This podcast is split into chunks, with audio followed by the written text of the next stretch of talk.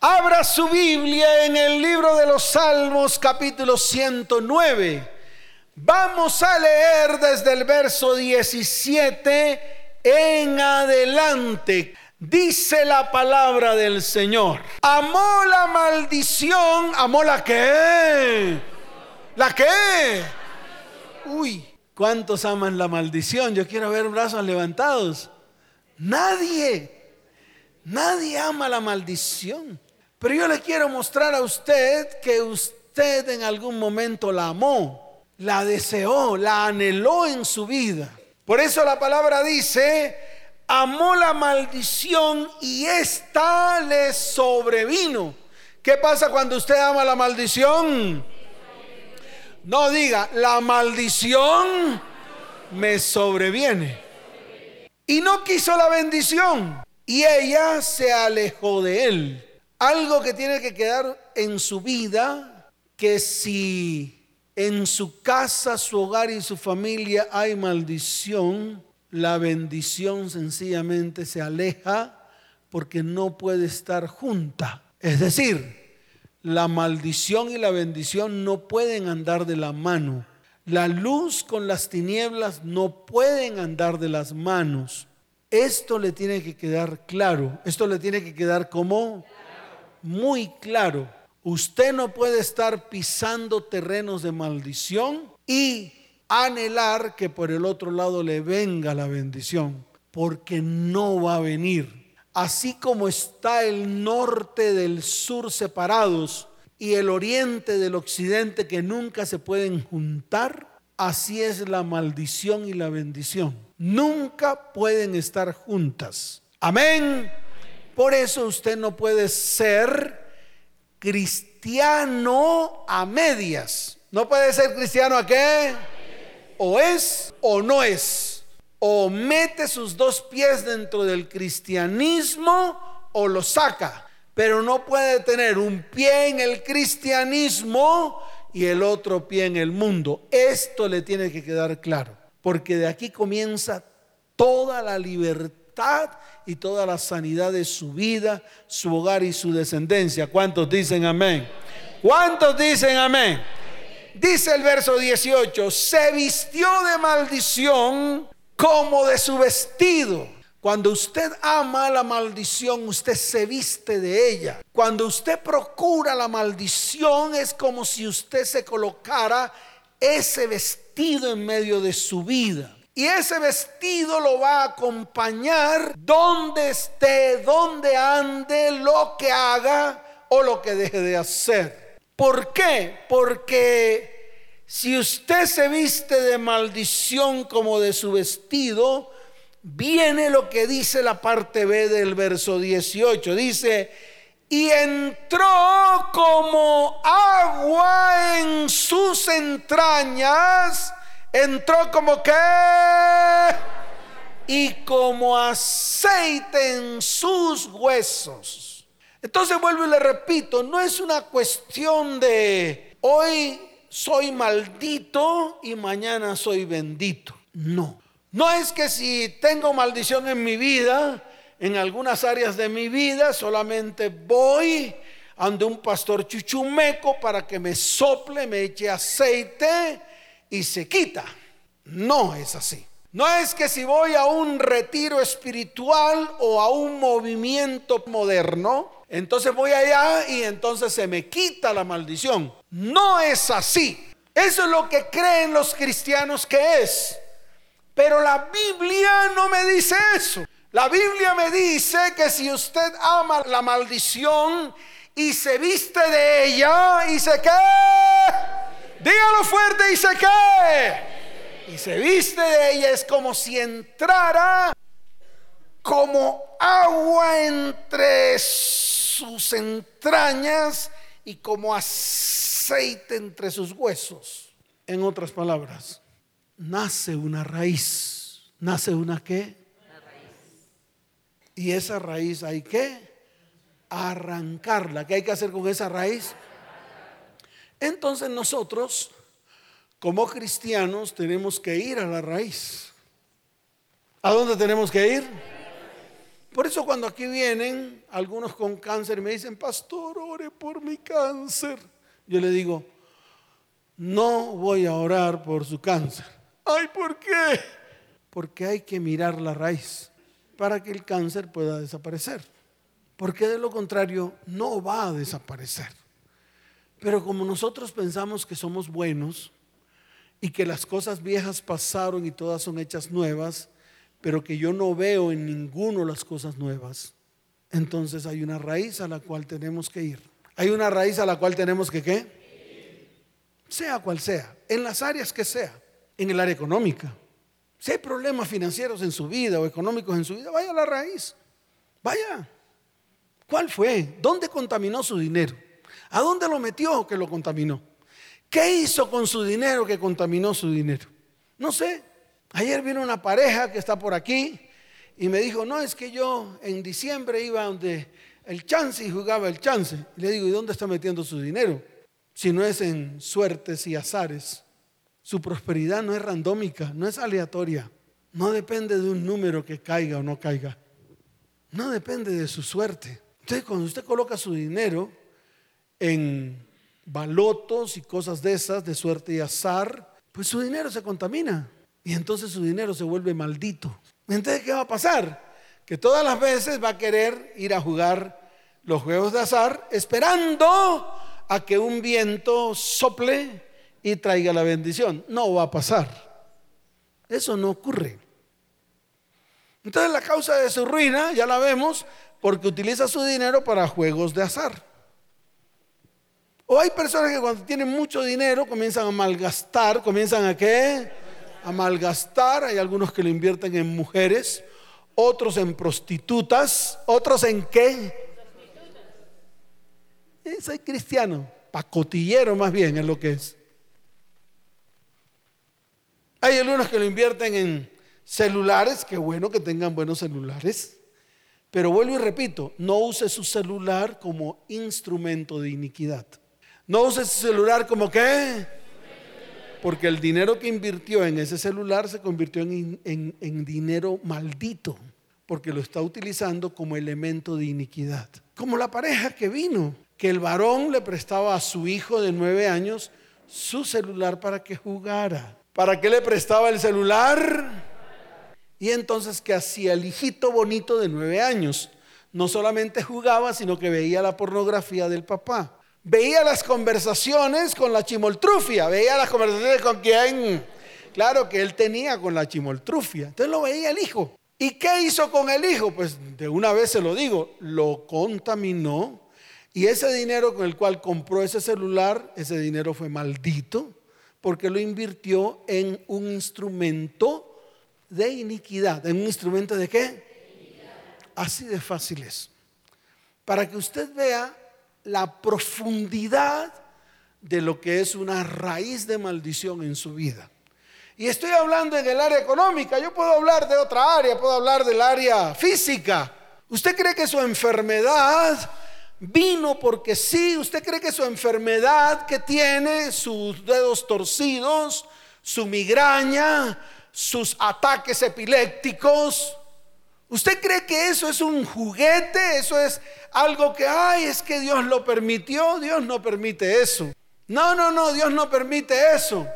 Esa no es la voluntad de Dios para su pueblo. Esa no es la voluntad de Dios para quién. Dígalo fuerte, ¿para quién no es la voluntad de Dios? Para su pueblo, esa no es. La voluntad de Dios para su pueblo es buena, agradable y perfecta. ¿Es buena que Se acabó el lío. Si usted no lo cree, pues entonces le golpes a la Biblia porque yo saco el dato de la Biblia. O sea, la palabra que estoy hablando está saliendo de la Biblia. No está saliendo de mi mente ni quiero manipular a nadie aquí. Le estoy diciendo su verdad.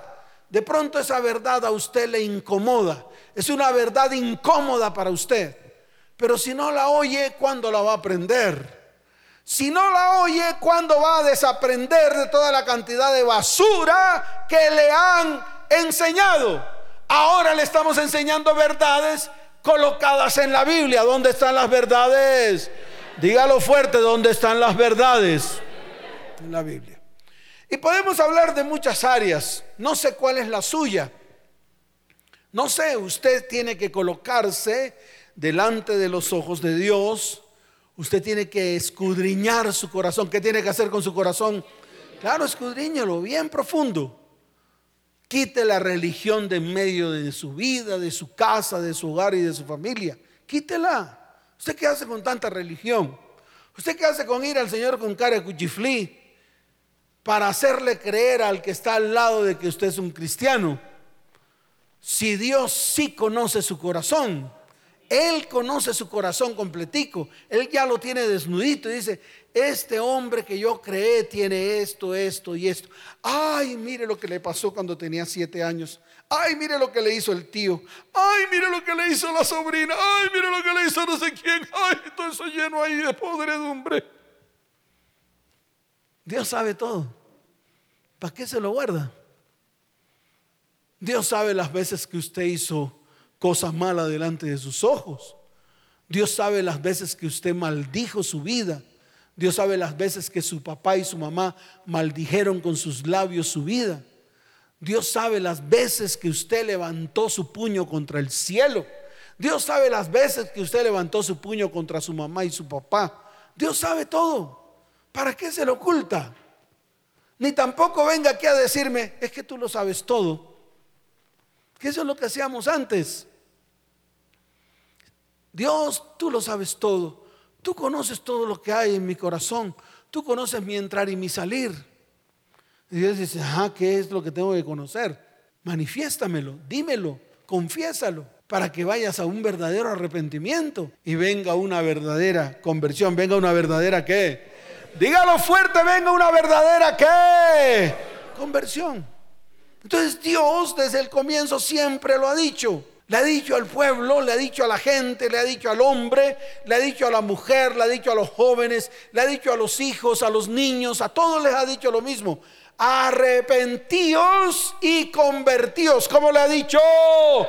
Dígalo fuerte como le ha dicho. Arrepentíos y convertíos. Y no solamente está en el Antiguo Testamento, también está en el Nuevo Testamento. Está en el libro de Mateo, lo declaró Juan el Bautista. Y después el mismo Señor abrió su boca para declarárselo a todo el pueblo. Arrepiéntanse, conviértanse, salgan de sus malos caminos, dejen de hacer lo que están haciendo. Permitan que yo enderezca sus caminos. Permitan que yo que pero el pueblo no quiere. La gente sigue en su religiosidad. Y de pronto tiene un viento de bendición. De pronto en algún momento Dios los bendice, pero llega en el otro momento en que nuevamente se levanta el argumento y vuelven nuevamente a caer en la misma maldición. ¿Por qué? Porque no quieren salir de ella. Porque la aman, porque la que... Dígalo fuerte que hacen. Claro, aman la maldición. No, pastor, yo no la amo. ¿Y entonces por qué? metió la chimoltrufia en su hogar. No, yo no la amo. Entonces, ¿por qué hizo trampa? No, yo la amo. ¿Y por qué robó? Yo no amo la maldición. ¿Y por qué mintió?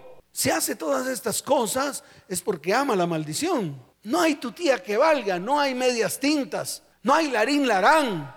No es que hoy sea cristiano y mañana no.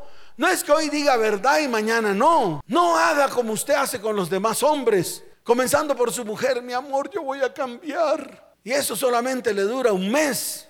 Al otro mes está igualito. Y peor. Ese es el problema. Aquí han venido muchas familias. Pastor, queremos cambiar nuestras vidas. Ay, qué bueno. Entonces yo me alegro porque, bueno, se está cumpliendo lo que Dios dice en su palabra. Pero dan la vuelta y afuera siguen igual. Y después la cogen contra el pastor. Y dicen, yo que voy a hacer lo que el pastor me diga. Porque no soy yo el que hablo. Yo solamente abro la palabra y le digo a usted lo que tiene que hacer. Primero le hago el diagnóstico de todo lo que está mal en su vida y le digo las decisiones que usted tiene que tomar. Usted verá si quiere tomar las decisiones. Si no quiere, pues es problema suyo. Usted seguirá igual. Yo seguiré aquí predicando lo que Dios me ha mandado a predicar. Pero vuelvo y le repito, usted seguirá igual. Usted no cambiará, no habrá transformación y su vida, su hogar y su descendencia siempre tenderán a la destrucción. ¿Tenderán a la que? Dígalo fuerte, tenderán a la que? Por eso en el libro de Hechos de los Apóstoles, capítulo 3, verso 19, la palabra dice, así que, como dice, dígalo fuerte como dice, así que arrepentíos y convertíos. ¿Cómo dice la palabra? Arrepentidos y convertidos. Y mire qué pasa cuando nos arrepentimos y nos convertimos. Ahí está, dice, para que sean borrados vuestros pecados. ¿Para que sean qué? O sea que los pecados no se borran porque el pastor chuchumeco o la iglesia chuchumeca tenga un borrador mágico. ¿Tenga un qué? Ese es el problema. El problema es que pensamos que a la iglesia donde vamos, que la religión que predicamos, esa religión tiene un borrador mágico. Y el borrador mágico es que se me borran los pecados porque sí, porque asisto allá. Se me borran los pecados porque levanto mis manos y canto. Se me borran los pecados porque soy yo el líder. Se me borran los pecados porque ya hice nivel 1, 2, 3, 4, 5, 6. Fui al encuentro 1, 2, 3, 4, 5, 6. Ya me gasté un pocotón de plata yendo a los métodos humanos. Y por eso entonces ya se me borraron los pecados. No es por eso. Eso no le borra ningún pecado.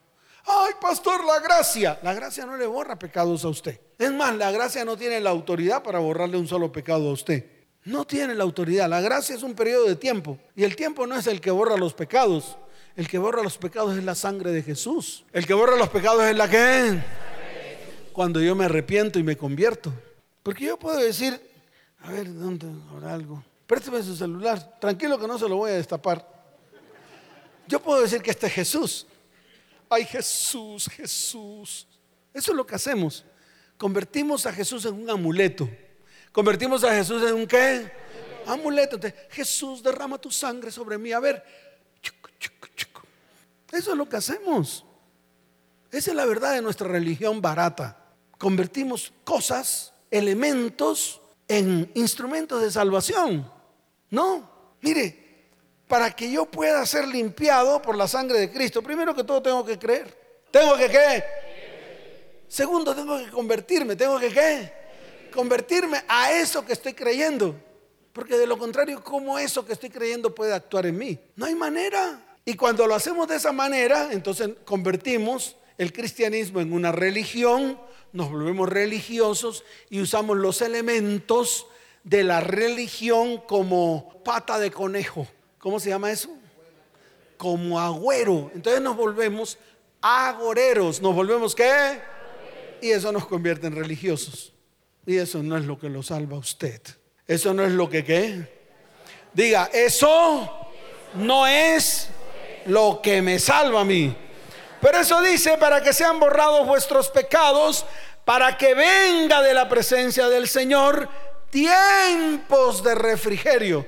Para que vengas de la presencia de Dios, tiempos de qué? ¿Cuántos quieren esos tiempos de refrigerio? Levante su mano y dígale, Señor, hoy renuncio a la maldición porque quiero la bendición. Quiero esos tiempos de refrigerio para mi vida, para mi hogar y para mi descendencia. ¿Cuántos dicen amén? Dele fuerte ese aplauso al Señor.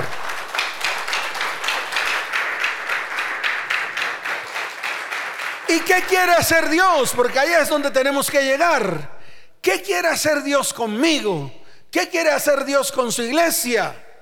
Entonces Dios siempre anhelará, siempre querrá en su corazón, siempre está el deseo de rectificar de que todo el desorden que nosotros hemos introducido en nuestra vida, hogar y descendencia. Por eso Él fue el que trazó el plan de salvación para la humanidad. Pero al igual como ocurrió en el Edén con Adán y Eva, puso condiciones. ¿Qué hizo Dios? Claro, puso condiciones. En el huerto del Edén puso muchos árboles y en medio de muchos árboles mejor puso uno y le dijo, coman de todos, coman de quién, pero de ese no. Así de fácil es. Es como hoy. Dios le está diciendo a usted, ordene lo que está desordenado en su vida, porque es lo que Dios quiere. Es la única manera de salir de la maldición. Salir de la maldición es un acto de fe, pero es una acción que yo tengo que comenzar a ejecutar. Yo me tengo que poner en pie y ejecutar la acción, porque de lo contrario no va a pasar nada. De lo contrario todo va a seguir igual. No crea que eso va a cambiar de la noche a la mañana y de larín larán porque sí. No va a pasar. Las cosas en el Señor no son mágicas. No, de ninguna manera. No le ponga a Dios remoquetes.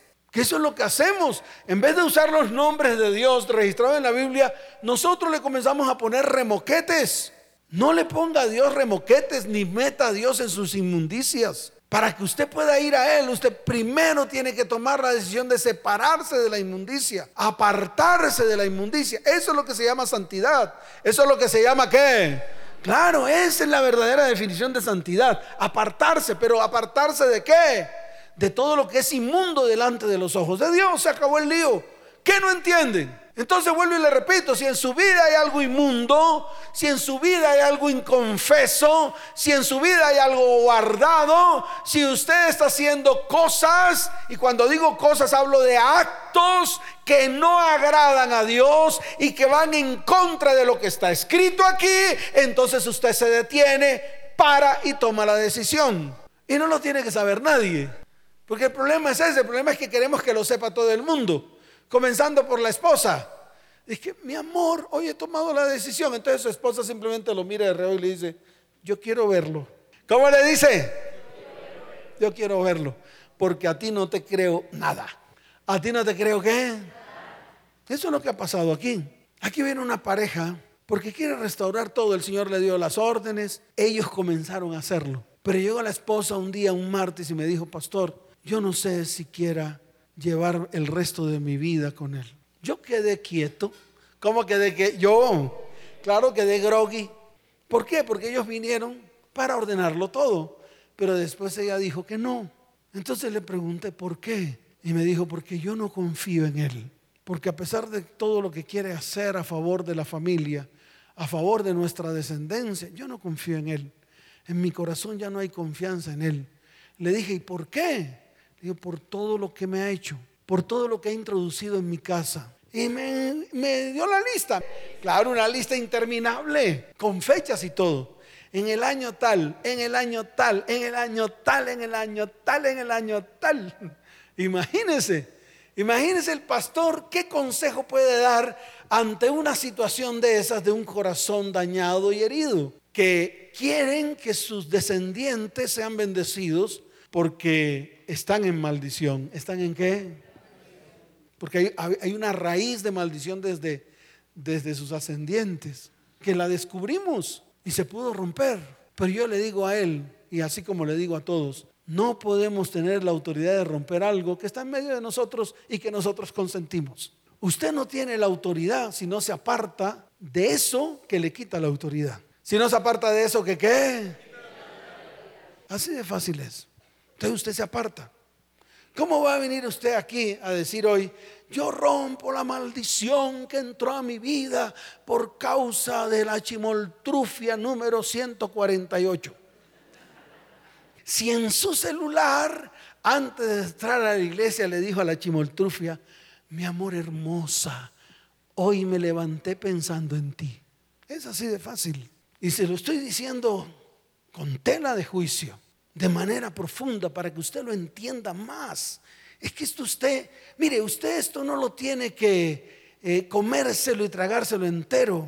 Usted lo tiene que aprender. Porque yo no he venido aquí, se lo digo a ustedes dos, a informarlos. Yo he venido aquí a enseñarles. ¿A qué he venido yo aquí?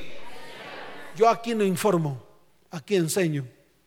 Y el que quiera tomar la decisión la toma y el que no, sigue igual es su problema. Así de fácil es. Aquí, cuando usted viene a esta iglesia, es para que se ponga calzones bien puestos. O si no, ¿para qué viene? ¿Para ver a un calvito y ver a unas personas cantando? ¿Cantar unas canciones? ¿Volverse religioso? Eso no lo salva a usted. Nada de eso trae salvación a su vida. Nada de eso trae salvación a quién. Nada de eso. Por eso, en el Nuevo Testamento, el mismo Pedro lo dijo, arrepentíos y convertíos para que sean borrados vuestros pecados, para que venga de la presencia del Señor tiempos de refrigerio, y Él envíe a Jesucristo que os fue antes anunciado. Entonces Dios siempre tendrá para usted un plan de redención, un plan de restauración y un plan de restitución. ¿Cuántos quieren ese plan de redención, de restauración y restitución? Levante la mano. Levante la mano y dígalo, Señor, yo quiero ese plan. Yo me quiero meter en ese plan. Tengo que mirar las condiciones y tengo que cumplir con las normas y los reglamentos que me da ese plan de restauración, redención y restitución para mi vida, para mi casa, para mi hogar y para mi familia. ¿Cuántos dicen amén? ¿Cuántos dicen amén? Dele fuerte ese aplauso al Señor.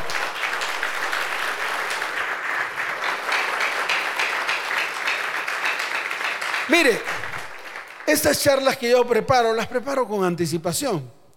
De hecho, usted siempre escucha las charlas antes de venir aquí. Es más, los programas de los de lunes a viernes de la emisora que tenemos a las 6 de la mañana, lo que hacen es mostrar estos temas para que usted vaya escuchando y usted vaya anotando y usted vaya tomando decisiones. No lo hacemos para divertir a nadie, porque esos programas no divierten a nadie. Ayer, ya después de haber preparado la charla, el Señor me hizo borrar la mitad de la charla. ¿Me hizo borrar la qué? La mitad. Dijo, esto no. Yo no quiero que prediques de eso, yo quiero que prediques de esto. Y entonces estaba viendo un video de una cuestión médica, un programa médico. No me acuerdo el nombre, ni me interesa, ni siquiera había el título. Pero era una mujer, escuche, porque yo quiero que usted lo entienda. Era una mujer pianista y esa noche tenía un concierto. ¿Qué tenía esa noche? Un concierto. Y entonces temprano se fue a arreglar las uñas, la pianista. Y cuando le arreglaron las uñas, algo pasó en un dedo y comenzó el dedo a colocarse rojo. Inmediatamente ella acudió pues de urgencias a una clínica y le revisaron el dedo y uno de los doctores dijo, yo creo que sería bueno que se le hiciera una fisura y se tomara una muestra de ese dedo, porque puede ser un elemento necróptico en ese dedo y puede producir un mal más adelante. Los otros doctores dijeron, no, ella tiene concierto hoy, entonces ese sueño de ese concierto se le va a, quitar. O sea, no lo va a poder cumplir, porque si le colocamos, le hacemos una fisura, le andamos en ese, en ese, en ese dedo, de pronto no va a poder tocar su piano hoy y su sueño será fallido. ¿Y su sueño será qué? Entonces, el otro médico le dijo, pero es mejor que no cumpla el sueño hoy y que pueda cumplir su sueño toda la vida. A mí eso me impactó. Y me impactó no, no por las palabras del médico, porque yo no traigo aquí palabras de hombres para que ustedes se convenzan de nada. Inmediatamente me fui a la palabra. ¿A dónde me fui? Y me fui al libro de Mateo, capítulo 5. Téngalo ahí, Mateo 5, versos 29 al 30. ¿Ya lo tiene? Muy bien, escuche. A las dos horas de tener el dedo rojo, se empezó a convertir el dedo morado. Nuevamente el médico le dijo a los otros doctores, por favor, hagámosle la incisión y cortemos un pedazo, llevémoslo a patología que en una hora nos dan el resultado y sabemos qué decisión podemos tomar antes de que esto se vuelva necróptico, antes de que esto se vuelva qué, o sea, se vuelva podrido, se dañe todo el cuerpo, muera a la persona. No le pararon bolas. A las cuatro horas ya el dedo estaba totalmente infectado y entonces tomaron la decisión de llevarla al quirófano para cortarle el dedo. ¿Para cortarle qué? Yo no sé a usted cuántos dedos le han cortado, pero la raíz todavía continúa. No sé. No sé cuántos dedos, cuántas manos y cuántos brazos le han cortado a la iglesia de hoy, pero todavía sigue con el mismo mal. ¿Sabe por qué? Porque no queremos cavar y ahondar. No queremos ir a la raíz de todos nuestros problemas. vemos los síntomas y no somos capaces de tomar la mejor decisión, sino que tomamos decisiones muy por encima en nuestras vidas. Cuando a esta mujer la llevan al quirófano y ven que su mal no solamente está en el dedo, sino que ya está en el brazo, entonces toman la decisión de cortarle el brazo a esta mujer. Y fui a Mateo, que fue la cita que acabé de decirle a usted que abriera ahí en su Biblia. Mateo 5, desde el verso 29 hasta el verso 30. Mire lo que dice la palabra. Por tanto, ¿cómo dice? En consecuencia de, y vuelvo y se lo repito, si hay alguna manifestación de maldición en su vida, en cualquier área, algunos tendrán manifestaciones de maldición en el área espiritual, se contaminaron espiritualmente desde niños, la familia entera, la familia que entera, desde que nació la familia, desde que nacieron ellos, los hijos comenzaron a llevarlos a brujos y hechiceros. Los conjuraron a demonios. ¿Los conjuraron a dónde? A demonios. Los pasaron por fuego. ¿Los pasaron por qué? ¿Cuántos dicen amén?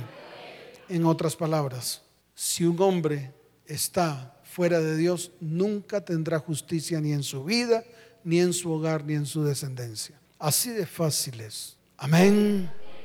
Por eso Jesús lo dijo en Mateo. Por tanto, como consecuencia de y dice, si el ojo, si el qué, si tu ojo derecho, si tu ojo qué, te es ocasión de caer, sácalo.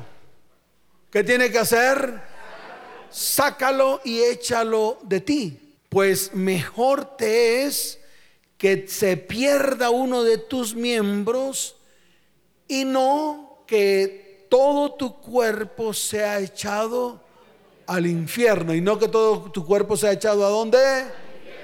Al infierno. Es así de fácil. Y mire lo que sigue diciendo.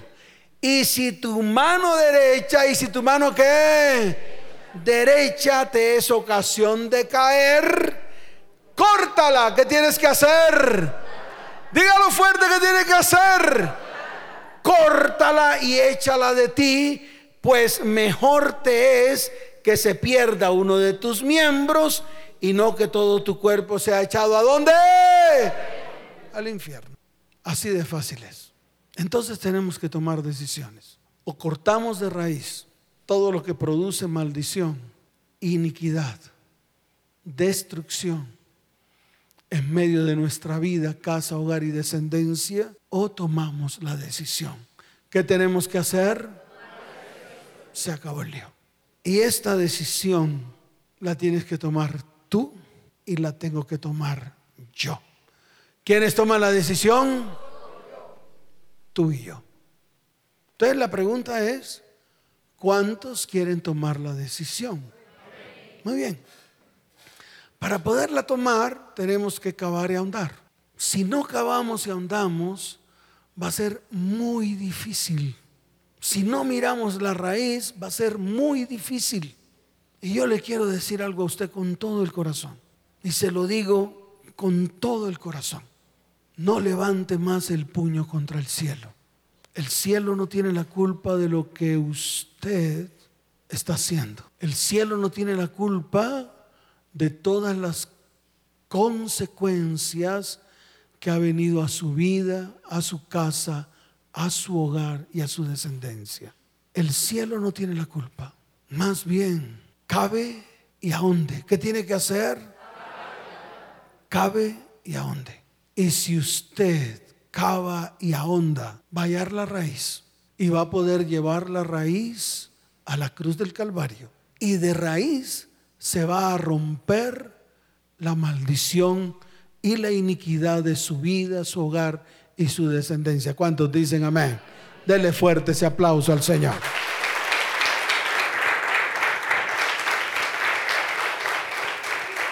Entonces escuche, yo con todo el corazón les digo algo, como pastor, como, como persona que escucha la voz de Dios y que quiero, lo único que quiero hacer es lo que Dios me ha mandado hacer y que las familias de la tierra lo hagan también.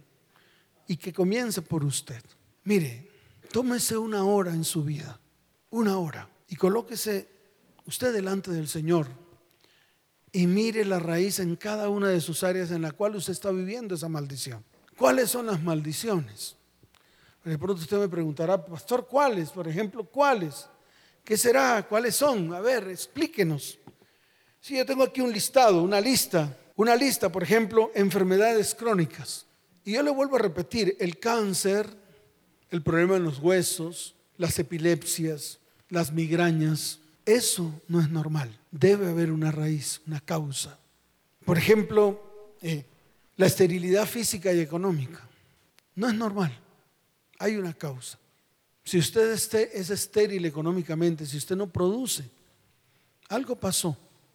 Aquí viene un hombre con una mujer a decirme, pastor, ¿qué será lo que me pasa? Es que trabajo y trabajo y trabajo y trabajo y por más de que trabajo no, no produzco. Fuimos a la causa. La causa fue toda la maldición que recibió de su primera mujer y de su hija. Tanto su primera mujer como la hija que tuvo con ella lo maldijo a él y declaró muchas palabras y una de ellas era eso. Te he de ver aquí arrodillado delante de mí, arruinado y sin nada. De pronto usted dirá, pero es que maldición de gallinazo no llega al espinazo. ¿Cómo me dirá usted? Porque eso es lo que creemos, que la mujer con que nos acostamos y tenemos momentos de intimidad es un gallinazo, es una bruja, es una cualquiera. Eso es lo que decimos. Y yo sé que no le gusta a la gente, pero eso es lo que decimos. Y yo le digo algo, por más de que usted le diga bruja, maldita, lo que sea, esa mujer, por el solo hecho de usted haber tenido relaciones sexuales con ella y relaciones íntimas, ella tiene autoridad sobre usted. ¿Por qué? Porque cuando usted se une con mujer, y le estoy hablando a los hombres, usted y ella son una sola, se acabó el lío. Lo dice la Biblia, es que yo no estoy hablando aquí con respecto a lo que a mí se me dé la gana hablar, estoy hablando con lo que dice la palabra. Y lo mismo usted, mujer, igual. Entonces imagínense, imagínense, eh, a ver, imagínese por un momento toda esa cantidad de palabras que usted recibió de personas que usted abandonó, que usted dejó, o que usted ultrajó, que usted maltrató. ¿Cuántas veces usted a su propio cónyuge la maltrató verbalmente, físicamente, en todo sentido? Y ella cuánta maldición derramó sobre usted, teniendo ella autoridad sobre usted. Yo quiero que usted lo entienda. yo solamente quiero que la iglesia lo entienda para que tome cartas en el asunto. Entonces me dijo, ¿y qué hago, pastor? ¿Cómo me dijo? ¿Y qué hago? Entonces yo le dije, redima y restituya. ¿Qué tiene que hacer? ¿Cuántos quieren aprender a redimir y restituir? Se los voy a enseñar otra vez. Porque hay que hacerlo. El cristiano cree que las cosas viejas pasaron y todas son hechas nuevas. ¿Dónde están las cosas nuevas suyas? Si todas son viejas, todas son viejas, siguen siendo viejas. Entonces esa es una falsedad, porque para que Pablo pudiese llegar a esa definición de las cosas viejas pasaron, lea desde el contexto, lea desde arriba, no lea solo el pedacito que es lo que le conviene a usted, lea desde arriba. Amén. ¿Cuántos dicen amén?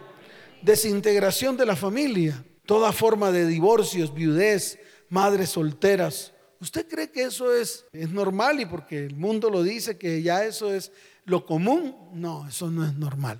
Eso no es normal. Accidentes violentos, o antinaturales. Los suicidios, muertes prematuras, antinaturales, las maldiciones impuestas y autoimpuestas. ¿Cuántas veces usted se, ha maldecido usted mismo? ¿O cuántas veces la persona que tiene a su lado lo ha maldecido?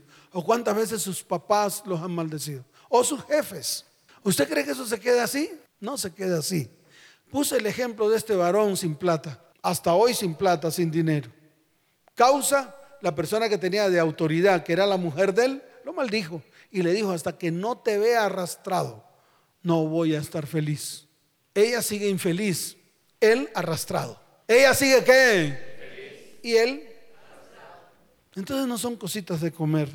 Yo no estoy hablando de cosas que no estén escritas en la palabra. Ahora usted es el que toma la decisión. Levante su mano y tome la decisión. Dígale, Señor, hoy tomo la decisión dentro de mi corazón de averiguar, investigar, cavar, ahondar. Señor, quiero hallar la raíz llevarla a la cruz para que se destruya y se rompa la raíz y pueda colocarme sobre la roca firme, sobre los principios y los fundamentos bíblicos. Señor, hoy es el día de mi decisión. Que si mi ojo, diga si mi ojo me da a caer, prefiero sacármelo. Que si mi mano me hace desviar, prefiero cortármela. Señor, hoy tomo esas decisiones firmes delante de ti, porque anhelo la restauración, la restitución y la redención de mi vida, de mi casa, de mi hogar y de mi descendencia. Y esto lo logro a través de Jesucristo. Señor, te doy gracias en el nombre de Jesús. Amén. Y amén. Dele fuerte ese aplauso al Señor.